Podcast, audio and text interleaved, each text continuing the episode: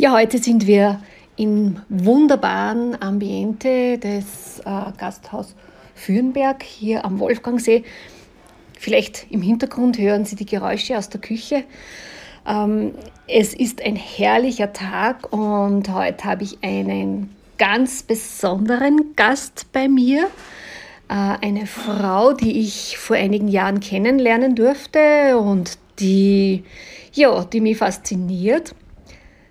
Ähm, sie hat vor drei Jahren ihr Doktoratstudium ab, abgeschlossen und hat bereits ihren 70. Geburtstag gefeiert. Also nicht was Alltägliches.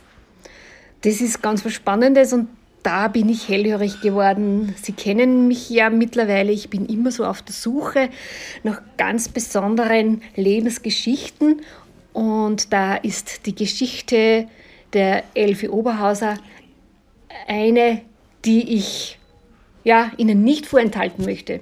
Mein Name ist Maria Hofstadler und ich begleite Sie durch dieses Interview.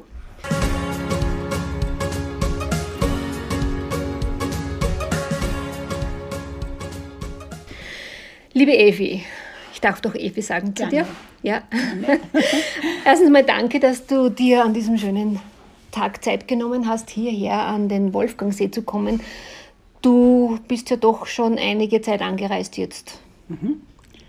Ja, Maria, ich bedanke mich sehr herzlich für die Einladung, dass ich da die Gelegenheit habe, dir ein Interview zu geben. Das ehrt mich. Und wir haben wirklich ein wunderschönes Ambiente da am Wolfgangsee. Ich komme aus Tirol an, aus Kitzbühel und habe die Fahrt natürlich sehr genossen. Und jetzt hat sich ein See nach dem anderen aufgetan und es ist ein wunderschöner Tag. Danke auch dir. Ja, vielleicht äh, sind Sie jetzt schon neugierig geworden 70 Jahre und vor drei Jahren Doktoratstudium. Äh, da drängt sich natürlich die Frage auf, hast du so lange gebraucht zum Studieren? Ja, diese Frage drängt sich schon auf, liebe Maria. Oh Gott. Nein, habe ich eigentlich nicht.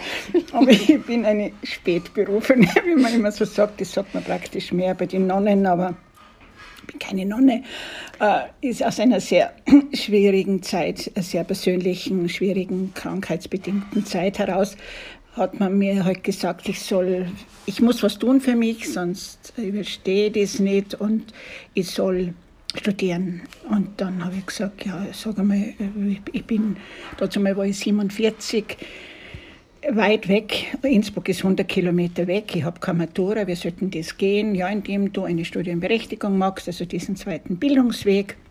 Ja, und das habe ich halt dann mit Herzklopfen ein, angefangen, weil man gedacht habe, jeder sieht mir das an, dass ich da nicht herkehre. Aber ich hätte auch eine Professorin sein können, aber es eh schon gleich. Ja, und dann habe ich halt Erziehungswissenschaften angefangen und mit sehr viel Psychologie und Soziologie in die Nebenfächer. Und es hat mein Leben schon sehr bereichert. Und das mhm. war halt dann fünf, sechs Jahre und dann habe ich einen Magister gehabt. Und dann habe ich noch, noch eine Möglichkeit, das, ähm, das eigentlich ja, ziemlich am, ähm, zum, zum, wie soll ich jetzt sagen, zum, zum Ende hin, also dass möglich war, noch das Doktorat, noch im alten Doktorat zu machen. Und da habe ich dann noch im alten Doktoratsstudium 2000 neun noch inskribiert fürs Doktorat. Das ist dann noch gegangen, ganz knapp am, am Limit, weil ja jetzt der PhD ist nach diesem Bologna-Prinzip. Ja, und dann ist es halt wieder weitergegangen und habe jetzt Doktorat gemacht. Äh, aus Thema bin ich deswegen gekommen, weil ich äh, nur beruflich zwei Tage in der Woche im Altenwohnheim der Stadt Kitzbühel arbeite, als Alterspädagogin. Und da mache ich so biografische, ähm, biografische ähm, nicht Lehrveranstaltungen, Veranstaltungen halt wöchentlich. Und manchmal frage ich halt, also die Damen sind ja fast alle 90, 95, also 80 ist schon wieder relativ jung, welche beruflichen Pläne sie gehabt hätten. Äh, die Frage deshalb, weil ich gespürt habe, welche Ressourcen und welche Möglichkeiten da gewesen wären in ihrer ganzen Entwicklung. Also es ist ein ganz spannende, spannendes Thema. Ja. Das heißt, äh, du setzt das jetzt, was du in deinem eigenen Leben ähm, ausgeführt hast oder, oder diesen eigenen Lebensplan, den du für dich äh, nach dieser schweren Krise entschieden hast, ähm, das setzt du jetzt auch um bei dir in der Arbeit, um, mhm. um diese Schätze zu heben. Mhm. Das ist natürlich spannend. Aber darf ich vielleicht nur einmal zurückkommen ja, äh, so an den Beginn mhm. des Interviews? Da hast du nämlich etwas gesagt, liebe äh, Effi, das war so ähm, für mich überraschend. Du hattest eine schwere Zeit, warst in Therapie und da ist dir geraten worden, nicht geh pilgern, geh meditieren, äh, was weiß ich, such dir gute Freunde oder so etwas, sondern geh studieren. Also das ist ja, ja, nicht so, das ist nicht das, woran man als erstes denken würde, äh, um sich ähm, ja, wieder äh, mit beiden Beinen in dem, im Leben zu setteln. Geh studieren, ja. Ja, ich war selber auch total weg. Ich habe gesagt, wie stellst du das vor? Ich bin eine Therapeutin gewesen, ich war dann bei Du mit ihr und äh, ich habe gesagt, ich gehe auf die Volkshochschule, ich gehe alles, ich mache einen Englischkurs und hat gesagt, du gehst zum Schmied und nicht zum Schmiedel. Mhm. Ich habe gesagt, Gott, bitte. Ja, und dann, ja, vielleicht war es in mir, aber ich hätte nie gedacht, dass das. Mhm. Ich, bin, ich bin in einem Land daheim, in einem Bundesland, wo halt doch immer noch das männliche Geschlecht sehr viel wert ist. Das sage ich jetzt nicht mit Unterton, das ist halt so. Wir haben eine patriarchale Gesellschaft immer noch. Und da ist halt dann schon eher so gewesen, ich bin Jahrgang 1950, Stendel heiratet und Stendel hat ja kaum eine Lehre machen können. Ich bin aus dem mhm. ländlichen Raum gekommen. Also das war, wir haben halt ein Geschäft daheim gehabt, mhm. habe ich halt automatisch gelernt, aber das mhm. haben nicht viel gemacht. Und die Buben waren halt die Kronprinzen, das ist aber jetzt nicht negativ gesagt, mhm. aber sie sind einfach in einer anderen Das Stelle war in dieser Zeit einfach so. Das ja? war so. Ja, ja sage ich nichts, genau. das war so und das. Ja, und das ist natürlich dann auch der Grund, warum du jetzt äh, in deiner noch immer beruflichen Tätigkeit, mhm. also das ist ja auch ganz was Besonderes, du bist noch immer zweimal in der Woche beruflich tätig, also das ist ja äh, nicht alltäglich. Und was ist da das Faszinierende oder was motiviert dich so an der Arbeit? Ich denke, ich bin ja schon sehr lange Witwe, habe auch kein Enkelkind, ich bin eine erwachsene Tochter, ähm, dass man eine Struktur gibt dass ich zwei Tage weiß, ich muss jetzt da hin. Es gibt, du musst die zusammennehmen, es ist nicht immer lustig. Wir haben 120 demente Menschen, mhm. davon sind 100 dement, mehr oder weniger. Ähm, das, aber es, es, man kriegt sehr viel zurück und diese Menschen mhm. sind mir ja sehr ins Herz gewachsen. Das macht ganz viel aus, dass ich halt da noch bin. Und es ist aber auch eine finanzielle Geschichte, das sage ich mhm. ganz ehrlich, weil ich ja durch sehr lange Teilzeit beschäftigt war, sehr mhm. früh Witwe geworden bin ja, es, es, also, es ist schon ein positiver Aspekt, natürlich auch dabei, finanzieller. Gut, das heißt, du bist dort tatsächlich angestellt mhm. und machst das nicht im Ehren- oder Freiwilligen? Nein, ich mache es ich schon angestellt mit äh, Teilzeit. Teilzeit, mhm. okay. Ja, äh, wir treffen uns ja da heute äh, am Wolfgangsee in, mhm. in St. Gilgen und ich komme ja aus Linz, du eben aus Kitzbühel äh, und es war für dich überhaupt kein Thema, dass du sagst, na, du kommst zu mir nach Linz zum Interview. Ja. Wir haben uns dann so ungefähr in der Mitte getroffen. Also das ist für dich auch kein Problem, Nein, einfach zu sagen. Ich sage, den Führerschein hoffe ich, dass wir nicht nehmen und dass ich noch lang fahren kann. Das ist einfach Freiheit für mich. Das, und man darf da nicht locker lassen, sonst kommt man mit dem heutigen Verkehrsgeschehen ein bisschen durcheinander. Man muss dranbleiben. Genau, das heißt, es ist Freiheit. Man muss es ist Freiheit. Man, es ist mhm. Freiheit und du musst dich konzentrieren und es ist Freiheit, ja. Mhm. Ich finde ich heute, obwohl es vielleicht heute mit den Öffis gescheiter war, aber am Land brauchst du ein Auto, das, mhm. das ist halt so. Und wenn auch Kitzbühel eine kleine Bezirksstadt ist, ein Auto brauche ich trotzdem. Ja. Mhm. Ja, das ist Freiheit, das, das kann ich von mir auch sagen, Freiheit, ja. Mhm. Ähm, nee, und ich möchte gerade sagen, ich, ich fahre jetzt vielleicht nicht jeden Tag, aber ich weiß, es steht hinterm Haus und ich kann jederzeit fahren. Genau. Und das allein macht schon viel aus. Hat das auch was mit unabhängig sein zu tun? Ja, auf alle Fälle. Auf alle mhm. Fälle? Auf alle Fälle, dass ich niemand fragen muss, mhm. mhm. ob man was tut, sondern weil es mir selber kommt. Du, ich weiß nicht, nicht äh, ob du schon mal darüber nachgedacht hast, wie dein Leben verlaufen wäre, hättest du dich nicht entschieden, noch einmal zu studieren. Ja, 47 war ja damals äh, auch nicht mehr im, im, im, ganz jungen Alter. Äh, dann die Studienberechtigungsprüfung, die wird ja auch einige Jahre gedauert haben. Das habe ich relativ großer, rasch gemacht, aber großer, trotzdem. Ja. Aber es ist doch äh, es ein ist großer so, Aufwand. Es ist schon Aufwand, ja. ja. Und weil man ja sehr lang vom Lernen weg war. Mhm, mh. Das macht schon was. Aber das Gehirn ist da anders. Es ist ja ein Muskel, der sich immer wieder weiterentwickelt. Da bleibt mhm. man nicht stehen. Man lernt anders, mhm. wie die Jungen. Was ich vielleicht auch noch dazu sagen möchte, ich habe nie das Gefühl gehabt, dass ich jemanden am Platz weghocke in der Uni. Mhm.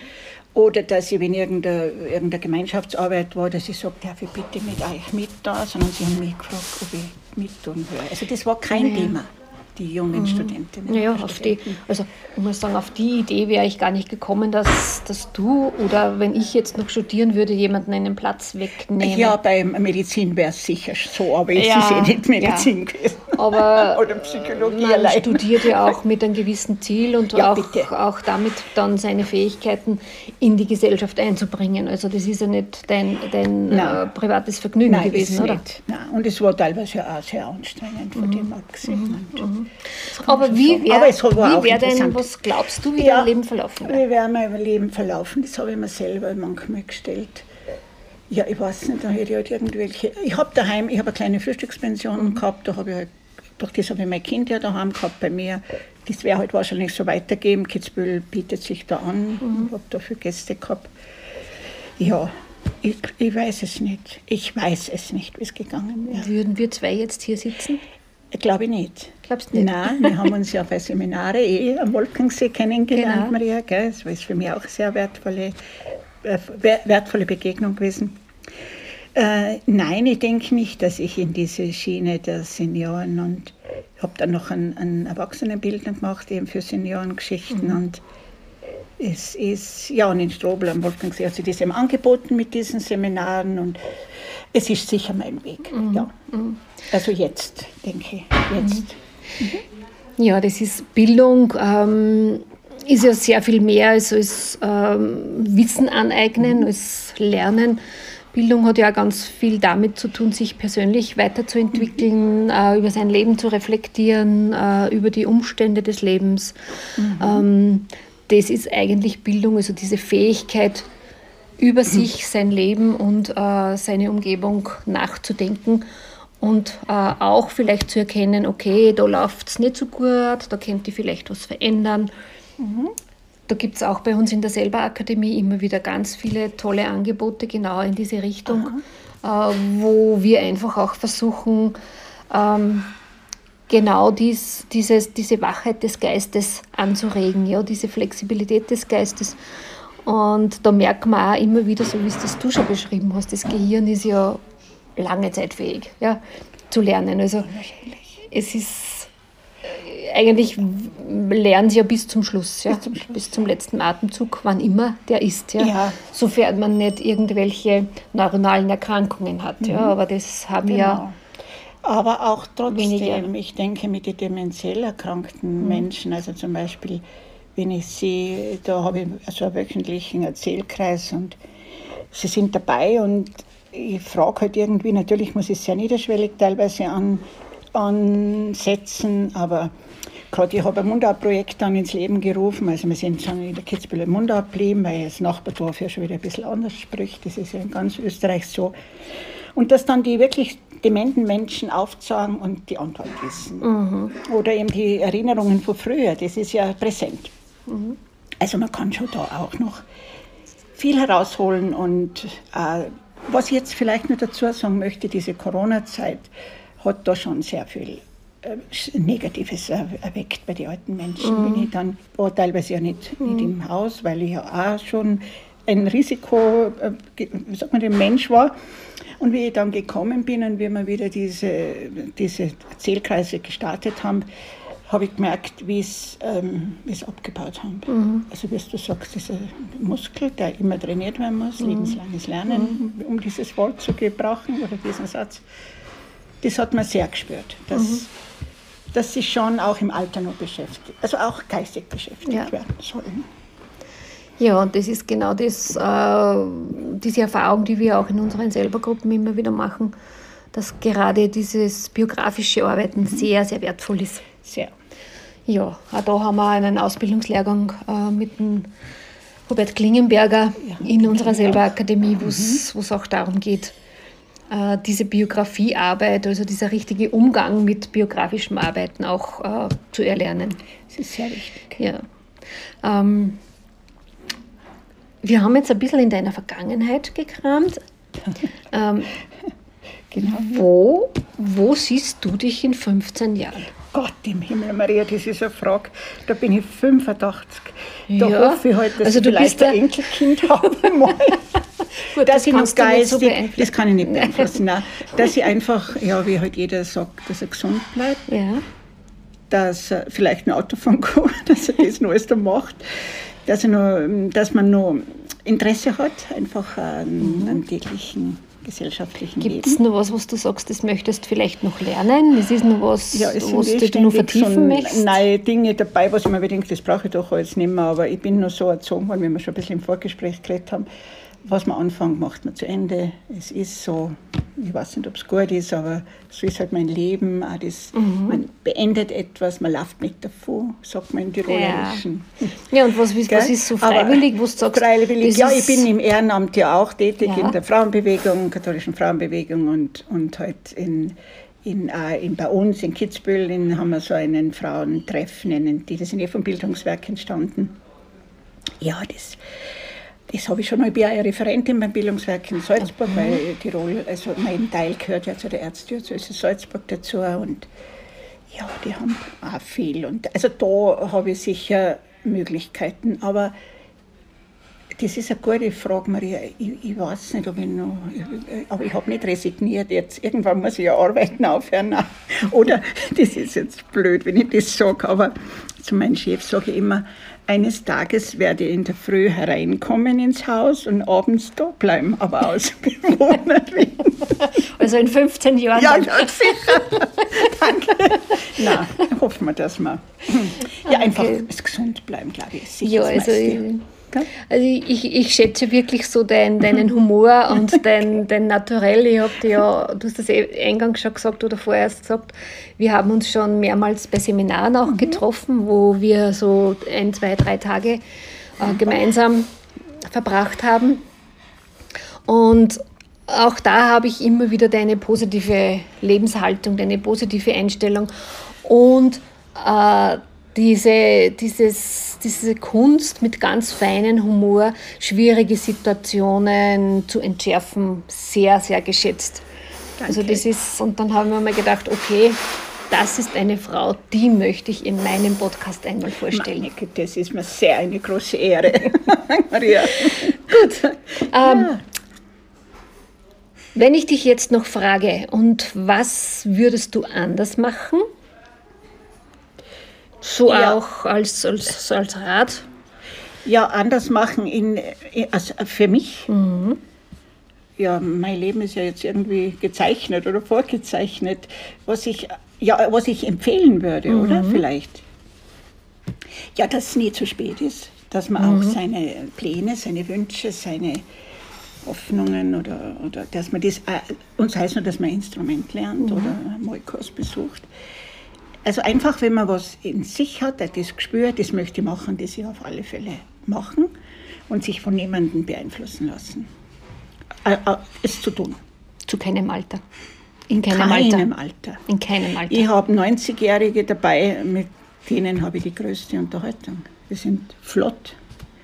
Eine 100-Jährige, wir haben jetzt eine Dame, das ist aber eine nicht in unserem Haus, die lebt nur so, von einer Freundin, die Mutter. 100 Jahre, äh, macht nur Abendkleider für ihre Enkelkinder, ist mobil, dass sie nicht geht. Sie kocht nur für alle. Sie, ja, sie geht heute halt in ihre Messe, das zack, zack, zack, mit, das macht sie alles. Und denke mir, ja, geistig kann ich mit ihr alles besprechen. Das ist ein Glück. Und das mhm. Kind ja mit 50. Also, nicht mehr so recht wissen, was okay. antworten sollen. Vielleicht, nein, ohne dieses Böse zu meinen. Ja. Oh Gott. Dankeschön. Danke. Ist dafür, dass du dir die Zeit genommen hast, dass du extra mir entgegengefahren bist, ja. äh, um dieses Interview zu geben. Es war so wie die Zeit, die wir ja jetzt schon im Vorgespräch äh, gemeinsam verbracht haben, wirklich sehr, sehr erfrischend und sehr kurzweilig. Und es ist äh, wieder eine weitere Möglichkeit, wie das Leben ja. kurz vor der Pension, in der Pension ausschauen kann, wie es gestaltet werden kann. Ich bedanke mich auch sehr bei dir, Maria. Es war sehr schön, das wirklich das Ambiente und auch die Begegnung mit dir wieder. Und da fällt mir jetzt zum Schluss ein, also im Tirolerischen ist ja die Mundart noch sehr brauch. Ich habe ein Mundartprojekt in unserem Haus gestartet. Aha, jetzt geht es einmal morgens zu, da dann es abwaschen mhm. lassen. Äh, da gibt es einen Spruch, nur nicht Look lassen. Verstehst du den? Nur nicht, look, nur nicht look nur nicht locker lassen. Nur nicht locker lassen. Nur nicht look lassen. Ah, okay. Das ist in allen Dingen. Genau, danke. danke. Und wenn Sie, liebe Zuhörerinnen und Zuhörer, nicht locker lassen möchten, dann schauen Sie auf unsere Homepage www.selber-ooe.at. Da finden Sie ganz viele Möglichkeiten, um in der Selber Akademie etwas für sich zu tun, um am Ball zu bleiben und um nicht locker zu lassen, bis sie in 100 Jahren noch immer Kleider für ihre Enkelkinder nähen. Sie hörten 60, na und? Der Podcast mit Maria Hofstadler. Mehr Infos finden Sie unter www.selber-ooe.at.